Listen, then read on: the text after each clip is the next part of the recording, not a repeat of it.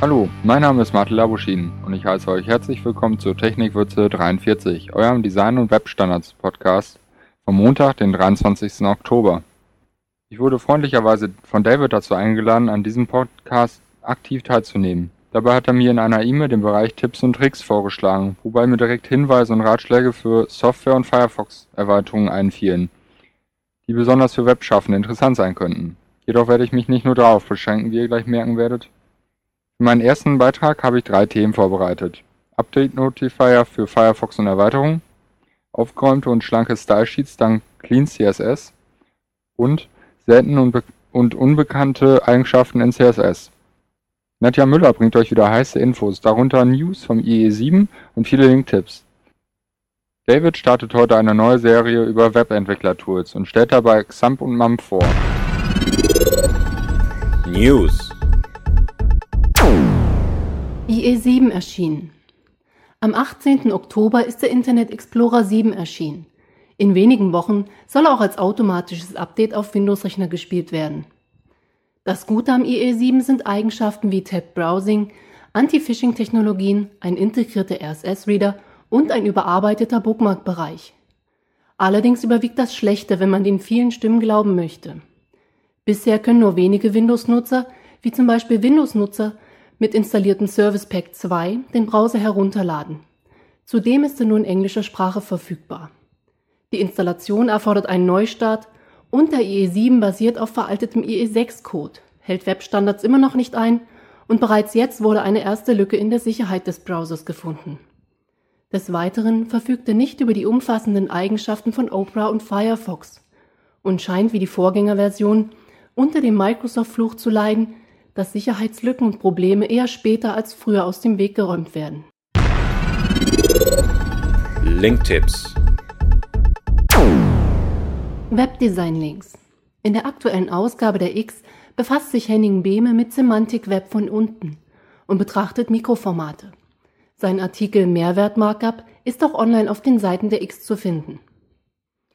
Erik Meyer widmete sich in der vergangenen Woche dem Gedanken eines einer Webdesigner-Organisation und betrachtete das Dasein eines Webdesigners auf Think Vitamin in ungewohnt witziger Weise.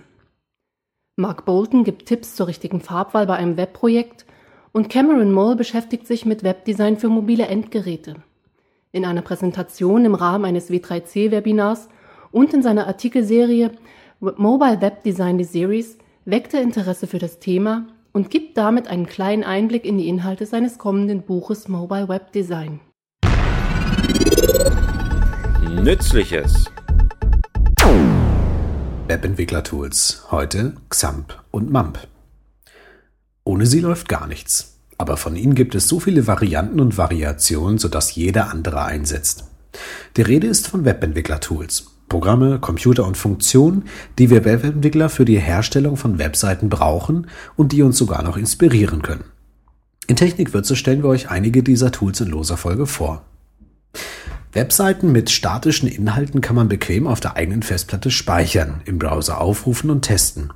Ja, selbst Programme wie Macromedia Dreamweaver bieten eine Vorschau für die eigene HTML-Seite.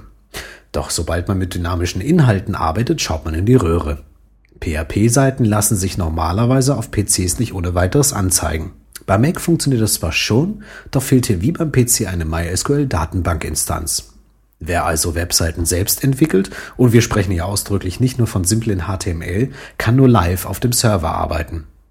Gut, dass es Programme gibt, die die Arbeit online auf dem Server erlauben. Speichert man bei Cent ein auf dem Server geöffnetes Dokument, muss dieses vom Benutzer nicht hochgeladen werden, sondern wird direkt auf dem Server gespeichert. Doch ist das alles? Kann man dynamische Webseiten nur auf dem Webserver entwickeln? Nein, es gibt Abhilfe. PC-Hardware-Schrauber sind so technikaffin, dass sie sich aus alten Hardware-Teilen einen Linux-Server aufsetzen und dort Apache und MySQL installieren und so eine Entwicklungsumgebung herstellen, mit der man wie auf dem Live-Server arbeiten kann. Doch wer will sich schon einen zweiten Rechner auf dem Schreibtisch stellen, wenn heute schon ein Mac parallel mit OS 10 und Windows Vista läuft? Auch für den Groß dieser Entwickler gibt es Tools, XAMPP und MAMP. Beide Wörter sind Akronyme für den kombinierten Einsatz von Programmen und Betriebssystemen, um einen Webserver zur Verfügung zu stellen. Das A in XAMPP steht für Apache und ist ein HTTP-Server, der am häufigsten eingesetzt wird. Das M steht für die MySQL-Datenbank und das P für PHP. Alles in allen also die Dinge, die wir benötigen. Das Ziel dieser Programmpakete war und ist es, dem Benutzer mit einer Installation alles zur Verfügung zu stellen, was er oder sie benötigt. Man wollte vermeiden, dass jeder Benutzer Apache, MySQL und PHP von Hand installieren oder kompilieren muss. Damals gab es diese Pakete für Windows, welches dann WAMP hieß, und für Linux-Maschinen, das auf den Namen LAMP getauft wurde. Heute gibt es beide Varianten und jeweils eine Variante für Mac OS 10 und Solaris unter dem Namen XAMPP.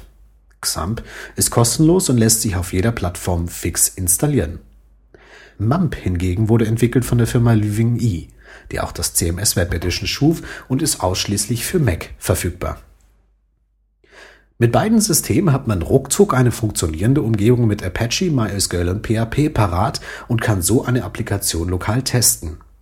Das spart nicht nur Bandbreite, sondern hat auch den Vorteil, dass man immer eine Sicherheitskopie seiner Live-Webseite lokal hat, mit allen Funktionalitäten. Wer hingegen nicht unbedingt der Power-Programmierer ist, aber sich gern mal an der Entwicklung von WordPress-Plugins versuchen möchte, findet in XAMPP eine gute Möglichkeit, sich eine Testumgebung zu schaffen. XAMPP liegt in der Version 1.5.4a für Linux und Windows, in der Version 0.5 für Mac und 0.8.1 für Solarius vor und enthält je nach Spezifikation Apache 2.2.3, MySQL 5.0.2, PHP 5.1.6, neben PHP 4.4.4, PHP MyAdmin, FileZilla und OpenSSL in der jeweils aktuellen Variante. MAM steht in der Version 1.4 zum Download bereit und enthält Apache Version 2.055, MySQL Version 5.019 und PHP Version 4.4.2 und 5.1.4. Zusammenfassend lässt sich sagen, dass sie derjenige mit XAMPP besser bedient ist, wer auf den neuesten Programmversionen setzen möchte.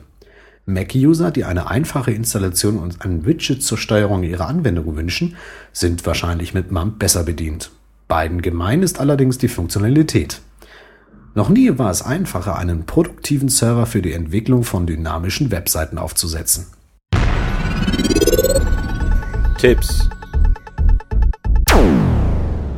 Update Notifier für Firefox und Erweiterungen. Erst kürzlich stieß ich durch Zufall auf diese extrem praktische Erweiterung. Update Notifier kümmert sich bei richtiger Einstellung selbstständig und unbemerkt um Aktualisierungen von Firefox und dessen Erweiterungen. Nur noch ein Neustart des Browsers muss selbst vorgenommen werden, was aber von ganz alleine geschehen sollte. Natürlich kann man auch Hinweise und Abfragen für Aktualisierung verlangen. Ist aber auch wieder eine Einstellungssache, wobei ich aber die selbstständige Methode bevorzuge. Aufgeräumte und schlanke Stylesheets dank Clean CSS. Einigen von euch mag CSS Tidy ein Begriff sein. Die Rede ist von einer Software, die CSS-Dateien passt und nach Möglichkeiten komprimiert. Dies geschieht unter anderem durch die Anwendung der Shorthand-Technik, der Kürzung von Farb und Schriftgewichtswerten oder das Entfernen von überflüssigen Semikolons oder Einrückungen. Wenn man den Begriff tidy ins Deutsche übersetzt, kommt aufgeräumt, rein bzw. sauber heraus. Genau dies kann CSS Tidy auch. Die Software kann zum Beispiel einseitige Stylesheets zurück in einen lesbaren Format bringen oder eben umgekehrt. All diese schönen Eigenschaften von CSS Tidy werden auch vom Webservice Clean CSS übernommen. Clean CSS basiert auf CSS Tidy, was also eine sichere und extrem gute Komprimierung von Stylesheets verspricht. Zur Benutzung gibt man entweder die URL des, der CSS-Datei an oder führt den Inhalt der gewünschten CSS-Datei in ein Textfeld. Nun kann man Einstellungen vornehmen. In einigen Fällen sind weitere Arbeiten an einem Stylesheet vonnöten. Da bietet es sich zum Beispiel an, auf die Entfernung von letzten Semikolons einer Regel zu verzichten.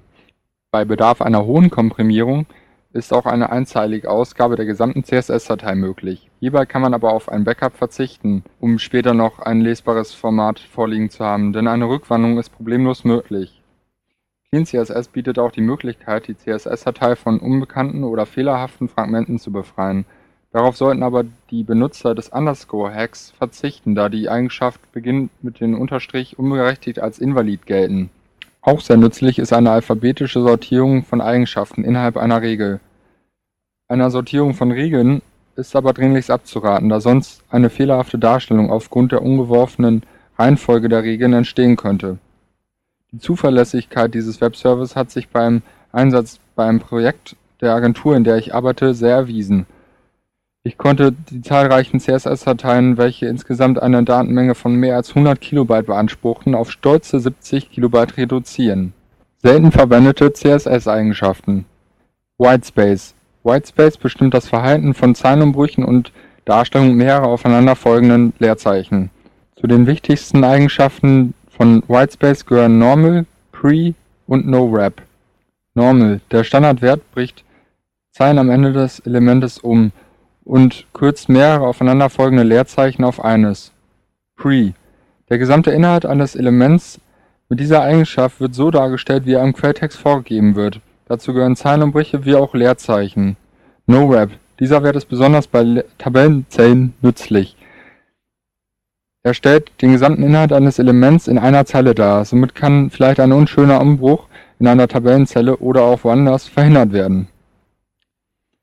Die nächste selten verwendete Eigenschaft ist Content. Die Eigenschaft Content fügt, wie man schon vermutet, Inhalte hinzu. Dies kann entweder vor oder hinter einem Element geschehen. Der Einsatz kommt wahrscheinlich wegen der fehlenden Kompatibilität mit dem Internet Explorer selten vor. Schade eigentlich. Es ist jedoch wichtig, dass man auf keinen Fall wichtige Inhalte mit CSS transportiert, denn das ist immer noch die Aufgabe von Auszeichnungssprachen. Outline. Die Outline eines Elements ist selten sichtbar. Sie erscheint meines Wissens nach nur im Active- und Fokus-Zustand, zumindest im Firefox. Die Rede ist von der grauen gepunkteten Linie um ein Element herum. Bei mir kommt die Verwendung dieser Eigenschaft nur in Verbindung mit Farks Image Replacement Methode vor. Denn hierbei fällt die Outline besonders auf, da sie bis zum Browserfenster hinaus ragt. Setzt man den Wert auf None, verschwindet sie. So, das war mein erster Beitrag für die Technikwürze. Mit großer Wahrscheinlichkeit und noch größerer Lust werden weitere Beiträge, vielleicht auch ein regelmäßiger Auftritt in der Sendung folgen. Danke fürs Zuhören und hoffentlich bis zum nächsten Mal. Musik präsentiert von Podsafe Music Network. Was durfte ich an Schelte einstecken dafür, dass ich beim letzten Technikwürze Podcast Nummer 42 im Hintergrund so laute Musik gespielt hatte? Beim Vorlesen von dem Text von Thomas Kaspers. Soll nicht wieder vorkommen. Ich denke, dieses Mal hat es auch ein bisschen besser geklappt. Ich habe die Musik einfach weggelassen. Apropos Musik. Wir haben äh, aus dem Podsafe Music Network für euch die Band Nevermore mit dem Song Final Producer. Und äh, Nevermore ist aus der Kategorie Hardcore Metal. Und das ist einer der Vorteile, warum wir Musik am Ende spielen. Ihr könnt abschalten oder die Musik lauter drehen. Also Hardcore Metal jetzt in Technikwürze für diese Sendung. Ich bedanke mich bei meinen äh, Moderatoren Nadja Müller und Martin Labuschin. Und ich freue mich auf die nächste Sendung, die kommt natürlich nächsten Montag. Vielen Dank fürs Zuhören. Bis zum nächsten Mal. Bis dahin.